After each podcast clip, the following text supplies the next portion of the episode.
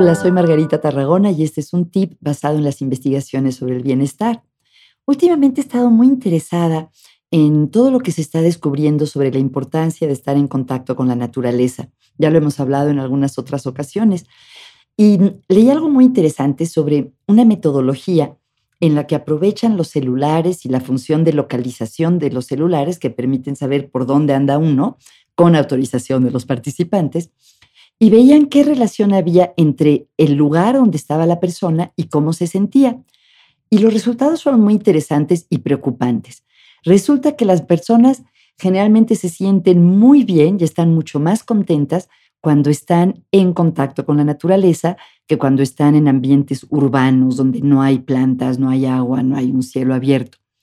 Sin embargo, a pesar de que estamos más contentos cuando estamos en contacto con la naturaleza, lo que vieron los investigadores es que solo pasamos en contacto con la naturaleza el 5% de nuestro tiempo, las personas que vivimos en las ciudades.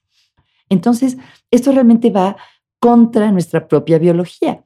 Seguramente saben que aunque la cultura de hoy, la tecnología sea súper diferente de cómo era el mundo en la época de nuestros antepasados de las cavernas, nuestro cuerpo y nuestro cerebro no es tan diferente.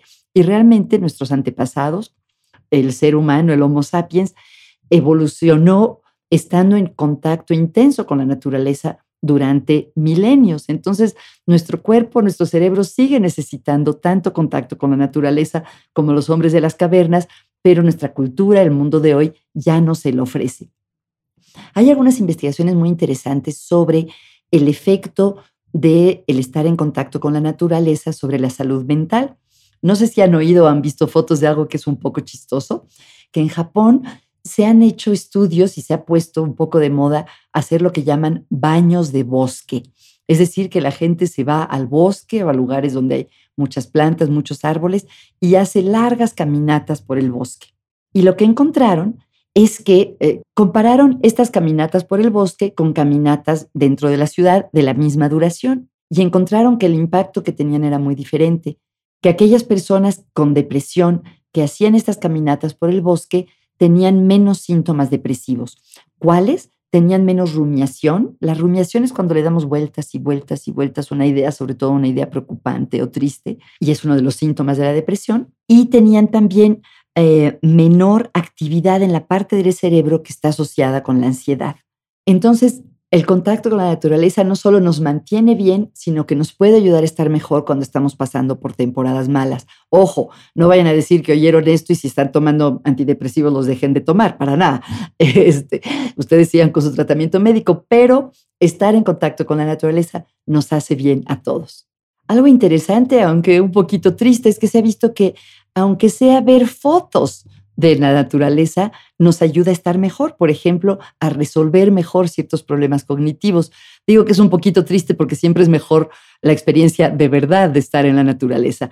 Eh, hay investigaciones que se han hecho en Finlandia, por ejemplo, respecto a cuántas horas de contacto con la naturaleza son las más deseables. Claro, pues cada quien lo que pueda. Pero de acuerdo a estos estudios finlandeses, cinco horas al mes son lo mínimo necesario, o sea, cinco horas de estar en contacto con la naturaleza son necesarias para realmente experimentar un efecto positivo. Y que cuanto más, mejor.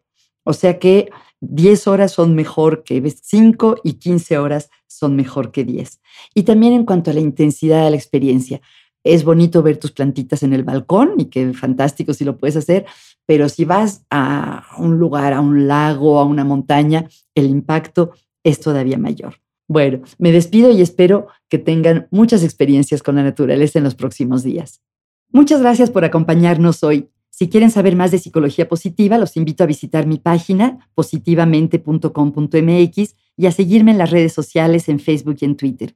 Les quería pedir un favor, si les gustó el podcast, ¿Podrían recomendarlo o ponerle una calificación? Cuando las personas están buscando podcasts nuevos, generalmente es gracias a las recomendaciones de otros.